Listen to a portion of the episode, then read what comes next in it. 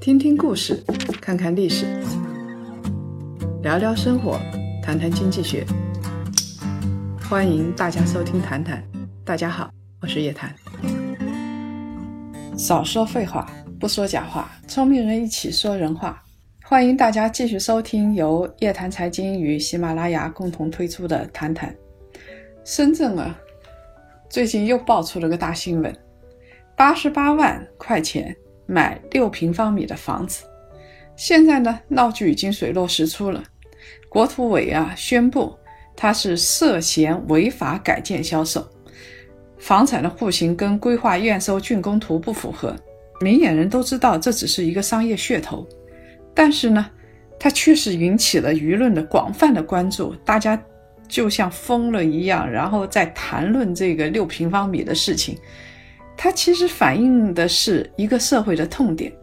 这一期我们来谈一谈极小户型为什么成为部分年轻人在一线城市的刚需标配。八十八万块钱买六平方米的房子，概念是什么？每平方米的价格在十四万以上。就算是占用了公摊的面积有十二平方米，它每平方米的价格也在七万块钱以上。其实这个价格比深圳的现在一手房的房地产的平均价格要贵。现在深圳一手房的平均的价格大概是在五万四、五万五左右，所以这样的房价是很逆天的。开发商推出的六平方米的房子一共才十一套，它不过是一个传统的营销噱头，但一下子 get 到了这个社会的痛点，所以马上就传遍了全国。极小户型到底是个什么东西？它让你不到一百万就可以在深圳市区有套房子，表面上看起来，深圳的年轻人可以立马拥有买房的梦想。但其实这是一个房地产泡沫的反应。每平方米七万块钱，如果我们假设他买一百平方米的话，他要花的是七百万，一点也不便宜。可是呢，你如果把它算成六平方米的话，那就很便宜了。天津门交所有件事情很有名，就是他把只值几十万块钱的一个普通画家画的画，然后推到。交易所去，那个让大家都来买。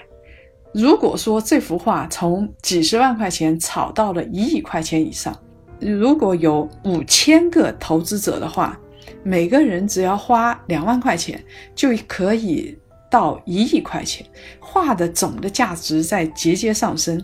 表面上。一点也不贵，其实是贵死了。他只不过是玩了个花招，让你觉得它不是那么贵，这是你心理上的。其实就是为了遮掩高的价格，把东西拆小就行了。你买一份大的嫌太贵，对吧？那我把它拆细。其实这个我们在做金融的时候，做基金的时候都玩过这一套。基金如果说每一份要十块钱的话，你就会觉得太贵。所以到一定时候。如果这个基金价格很高，我们就会把它拆回来，拆回到每份一块钱，所以买的人就觉得哇，好便宜啊，然后大家都去买。那么我们接下来要探讨的是，年轻人在一线城市生活，到底要不要去买这种极小户型的房子？我们看看年轻人自己的选择吧。有很多外地的年轻人想离开北京，但是呢，最后离开的其实还不到百分之三十。为什么？北京那么贵，大家还是待在北京呢？只有一个原因，因为他事业上的机会多，而且他的生存比较自由，谁也不认识你，你想怎么活就怎么活。但是你如果回到三四线城市的话，房价低，压力小，不过呢，机会就少多了，而且你的生活会被亲朋好友所包围，你做的任何一件事情都会有人指指点点，所以你的生活的自由度。就少多了。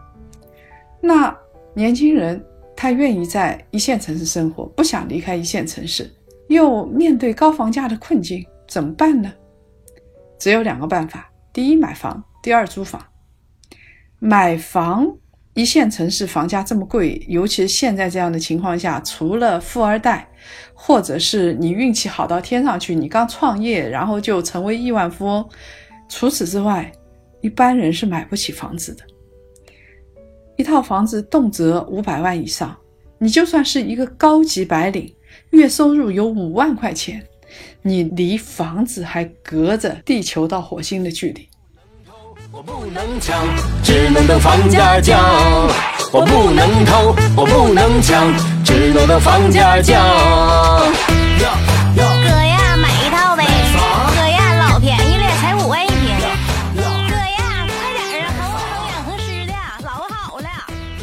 买不起房，那就租呗。不过呢，租房子也不是那么容易的事情。第一是租金不低，第二个是朝不保夕。他对于租客的保护是很差的。我有个朋友在上海啊，他现在因为房价高了，所以房东老是想涨价，隔三差五的就就来提醒他，所以双方其实关系不太好，老是叽咕个不停，大家都是心力交瘁，看互相看着对方不顺眼。所以有一天趁他外出出差的时候，房东就把他的那那些行李打包打好放在门口，表示爷不伺候你。我们国内对租客的保护，你不要去跟德国比，这完全不能相提并论。而且房租真的是很贵。五八同城当时发布了二零一六年上半年的租房市场报告，三个一线城市上海、北京、深圳，月租金是平均都超过了四千块钱。上海最贵，是一个月要五千一百三十三块钱。而上海平均工资只不过是八千八百块钱，也就是说，房租你如果去租这种五千多块钱的房子的话，你工资的一半就交给房租了。即使你的月薪到了一万五，房租也吃掉了工资的三分之一，这生活质量确实会直线下降。有一个网站叫融三六零，我经常到上面去查房租啊，这些房贷利率这些资料。他说，房租绑架了百分之八十的年轻人，最主要的原因就是房租占工资的比例太高，有超过百分之三十的年轻人表示压力山大，将近一半的新毕业的刚刚工作的大学生，他的房租的支出起码占工资的。百分之二十五以上，因为大家知道这些年轻人其实大家都是群租啊、合租啊，这些情况比较多。那么，呃，北上广深呢，一线城市大概年轻人房租占的工资的比例都在百分之四十左右，加上五险一金、杂七杂八那些生活费用，所以你。什么也不干，你的生活成本就把你的百分之七十的工资给吃掉了，再剩下来的钱，你买买这个，买买那个，再随个份子，基本上这一个月就算白干了。所以现在这些小年轻真的是最悲催的。这个时候有人推出来说极小户型，它表面上是六个平米，实际上我们知道这个是十二个平米，对于很多人来说是有吸引力的。最有吸引力的是什么？便宜啊！一咬牙一跺脚，八十万买了。第二个呢，很多人觉得说，我现在反正是单身贵族一个人，所以呢，先来个小户型吧，我一个人住住就够了，大不了两个人十几平米也够了。这个小户型呢，就非常的适合，可以租可以出售啊。那么还有一个就是小户型啊，通常来说都在市中心、商业比较便利的地方。所以它呢，相对来说投资风险是比较小的，总价低，买的人也多，出租你要找日后找一个年轻人租掉也很容易。所以像这样的小户型的房子，往往都是出租起来最容易租的房子，它现金流很好。买小户型吧，我们好像是在做广告，但是我们想说的是，这是泡沫下的反应，这个是大城市人多一定会出现的现象。有一个日本的设计师叫青山周平，他今年的九月二十一号在上海做了一个发表了一个演讲，他讲了东京的事情，而我们估计其实上海、北京、深圳很快也会这样。他说现在东京啊啊是当然是日本年轻人最多的地方，一个人家庭就是单身贵族，他占比是百分之二十九点五，在接下来呢是两个人的家庭。也就是说结婚或者是同居，两个人在一起这样的家庭呢，占百分之二十六点五。我们看看这两个相加，差不多就到百分之六十了。所以从大家庭到小家庭，这个恐怕是历史的必然。老一辈的人喜欢住在大房子里边，那小一辈的人就愿意有一个自由的窝。而且对年轻人来说，也确实是这样。我们现在看到你在新企业上班，或者是啊现在创业这些年轻人，基本上是没有休息时间的，白加黑啊，再加上五加二，再加上三百六十五天年终无休啊，每天朝九晚五，加班到深夜。下了班还要出去或者跟朋友聚会啊什么的，他在家的时间其实是不多的。他回到家就希望有个稍微舒适一点的环境，他睡个觉，然后第二天又要出去。他是一个栖息地，所以对于这样的年轻人来说，先买一个小房子是一个非常务实的举动。等你结婚，等你生子的时候，然后咱们再说大房子的事情。买了一套房子。花了三十多万，买房子的钱全靠银行贷款。从今天以后，不能随便请人吃饭了，不能多喝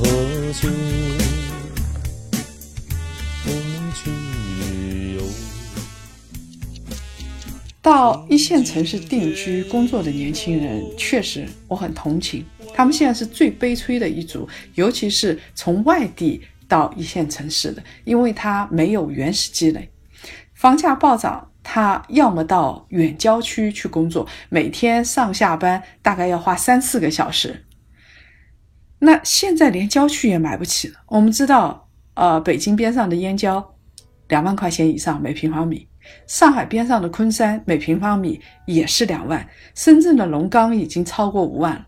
所以呢，他还不如在繁稍微繁华一点的地方买个小房子，小户型倒是一个好选择。但是我一定要提醒大家，小户型表面上总价低，但事实上你从单位面积来算可是不便宜哦。有人觉得小户型小到什么程度人能够住？我们看到这个玩噱头的开发商，它六平米，但事实上它是十二平米，啊，有的最大的一套是二十平米，二十平米一个人住或者两个人住是够的。如果真的小到六平米的话，我劝大家不要住，这就相当于东京的那种胶囊公寓。胶囊公寓是什么？人下班之后就睡到胶囊里边去，睡到胶囊，晚上回到家，你睡进胶囊，其实 就像躺进棺材一样。除了床啊、家具、设施全是公用的，这其实是一个小旅馆。你就不要奢望什么舒服不舒服了，也不要有什么自主产权了。你有的这些产权也没用，它就是一个小胶囊。国内的这个极小户型的住宅概念是来自于日本的，当然，我国的香港地区也有超小的城市公寓啊。但是再超小，它也得适合一个人住，起码得呃十到十五平米，当然二十平米就比较舒适。如果说只有三平米的话，这个东西其实是个花招，而且胶囊公寓。你如果真的是胶囊公寓的话，按照中国现在的规则，你是拿不到房产证的。我们就拿深圳的这次的公寓来说。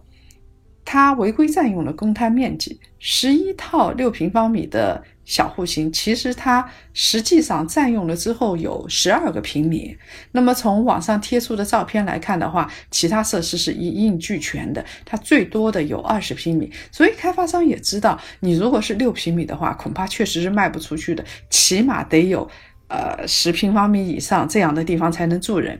根据我们现在的法律规定，最小的套型是要有三样东西的：第一是卧室，一定要要的，你能够摆张床；第二是厨房；第三是卫生间。它的使用面积是不小于二十二平方米的。我估计啊，把公摊的这些刨掉的话，大概在十五到二十平米之间。也就是说，你如果一个人，你要有产权。大概住十五平米，这是可行的。所以呢，这样的房子，两个年轻人挤一挤可以挤在一起。我相信有很大一部分年轻人说啊，你在深圳市中心，你在市上海市中心有个十五平米的房子可以挤在一起住，他还是愿意接受的。再小吧，也是自己的窝，金窝银窝不如自己的狗窝，所以他躺在自己的窝里边。心理上的压力就大大的减少了，而且他面对未来的丈母娘的时候，也不是三无青年了，他心理上有了一种归属感。我想，虽然说这一次深圳的胶囊公寓被骂了个狗血喷头，但是实际上，如果说从现实出发的话，考虑到我们一线城市房价跌的可能性也不太大。开发商真的有意开发十二平米到二十平米左右的极小型公寓的话，这算是积德的事情，这也是破解一线城市蜗居的正确的方法，让这些年轻人有个家，他才能出发往前走。不要趁此机会去搂钱，不要趁此机会再在这样穷的年轻人身上再去把他最后的一滴血给抽出来。我觉得细水长流，如果是有很大一部分年轻人可以住进这样的胶囊公寓的话，我觉得城市的生活也会更加平稳一点。当然了，我们不能光是号召开发商去做这样的事情，我们应该说让年轻人安心，这个也是一半的公益活动。所以呢。政府也应该在这其中出点力，你光是禁止是没用的。